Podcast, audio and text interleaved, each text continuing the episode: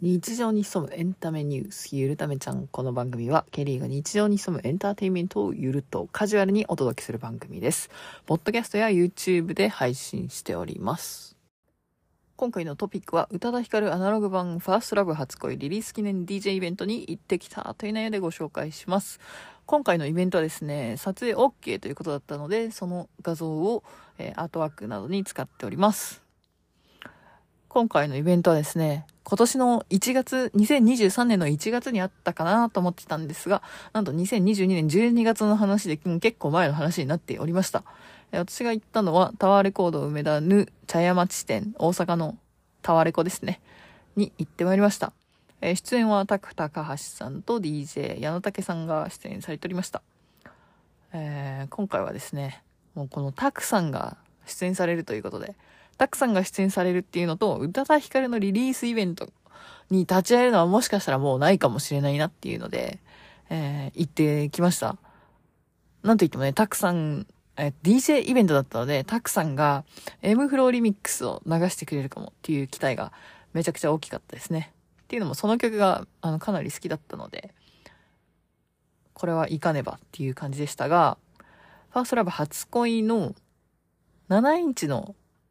アナログ版のリリース記念 DJ イベントだったわけなんですけれども、何回ヒッキーと初恋すればいいんですかっていうことで、おそらく持っている、それまでに買っていた、ファーストラブ関連のアイテムは、シングル8センチ、シングル12センチかな？何センチだろう ?12 センチか。12センチだと思う。これか。12センチ。8センチと12センチ。そして CD のアルバム。そしてアナログ、アナログ版のアルバム。そして15周年のデラックスエディション CD かな。で、今回の初恋ファーストラブ、アナログ版ということだったので、もういらねえよ、そんなにっていう感じだったんですけれども、今回はこのイベント券をメインに、えー、おまけにこのアナログ版がついてるというようなイメージで買いました。っていうのも、アナログ版、この宇多田ヒカルのね、ファーストラブも含めて、ファーストラブだけでもこのように2枚今持ってるんですけど、再生する機会を持っておりません。っていうのも場所も取るし、アナログ聞かないし、家にはもう少しアナログ版もあるんですけれども、うん。聞かない。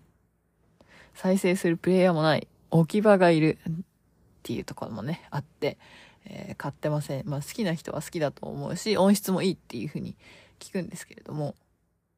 あと実家にね、一応プレイヤーはあったんですけど、使い方がわかんなくて、別に親に聞くでもなく。なんか今だとなんとなくわかる気もするんですけど、多分、プレイヤーはあったけど、針があったのかなかったのか、コンセントが入っていたのか入ってないのかよくわかんないですが、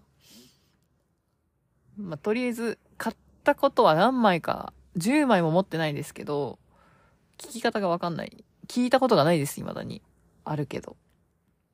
っていう感じです。というわけで、まあもういらんぞと思ってたんですが、このリリースイベント、しかもたくさんが出るということで、購入してみました。めちゃくちゃちょろいですね。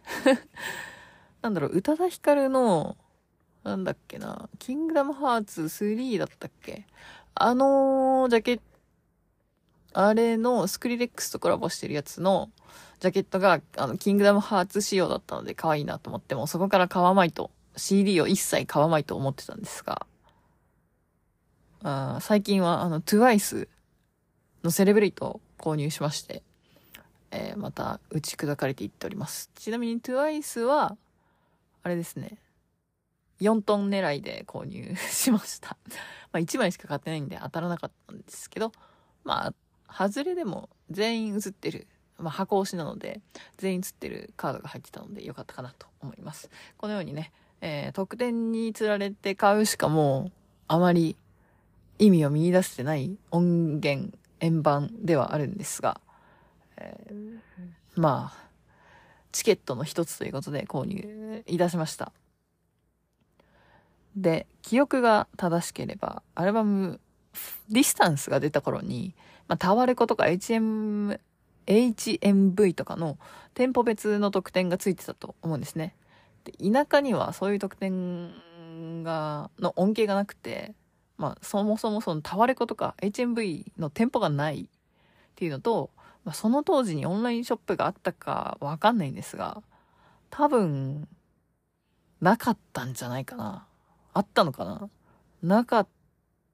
たような気がします。し、多分そんなにお金も、買えるほどお金も持ってなかったと思います。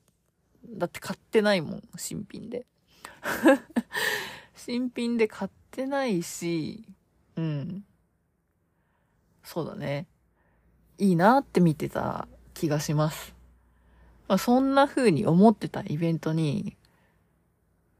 何十年の時を経て参加できると思うと買うしかないじゃないですか。というわけで購入して行ってまいりました。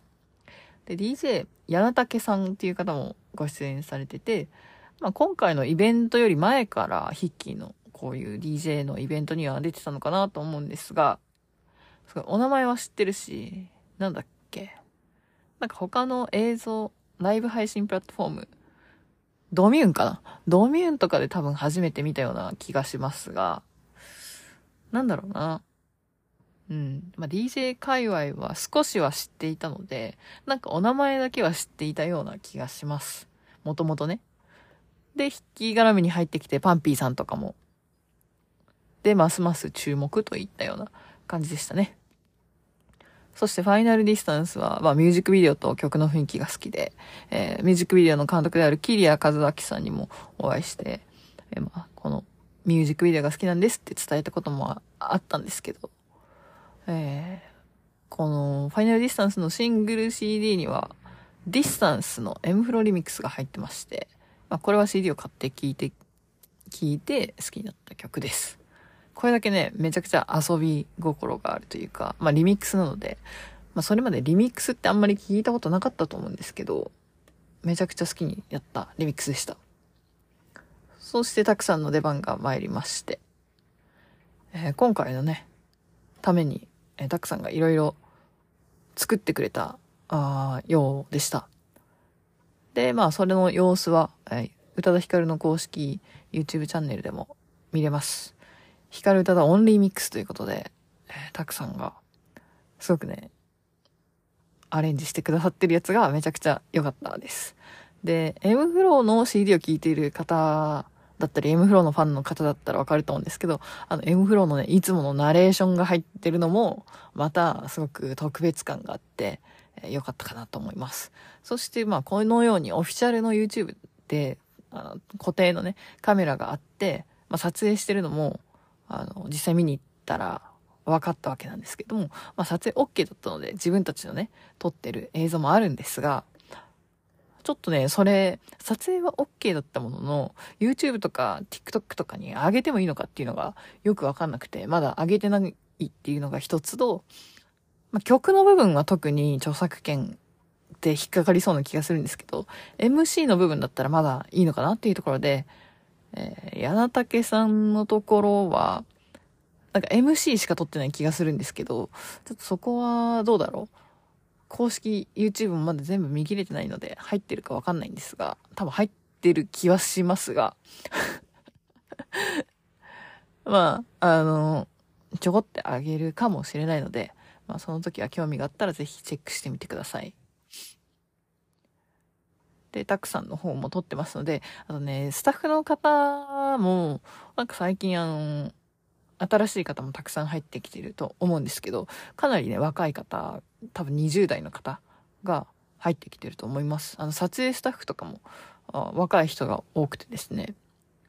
もちろん梶さんもいらっしゃったんですけど、梶さんは結構あの、客席の後ろの方でずっと見ておられました。そして帰り際に私も梶さんとか、タクさんとか柳竹さんとか、あの、お話しする機会があったので話させていただきたんですけど、本当に梶さん、大阪に DJ イベント持ってきてくれてありがとうございました。そしてタクさんも。いやあの、今回、この、なんだっけ、 Distance の m-flo remix がめちゃくちゃ好きで、えやっと生で聴けて嬉しかったですっていう話をして、まあ、今回はその、そのままの曲じゃなくて、さらにね、アレンジが入ってた曲だったんで、あの、そのままじゃなかったけどごめんねとか言われて いやいや今日の方がレアだったんで、みたいな会話をして、本当に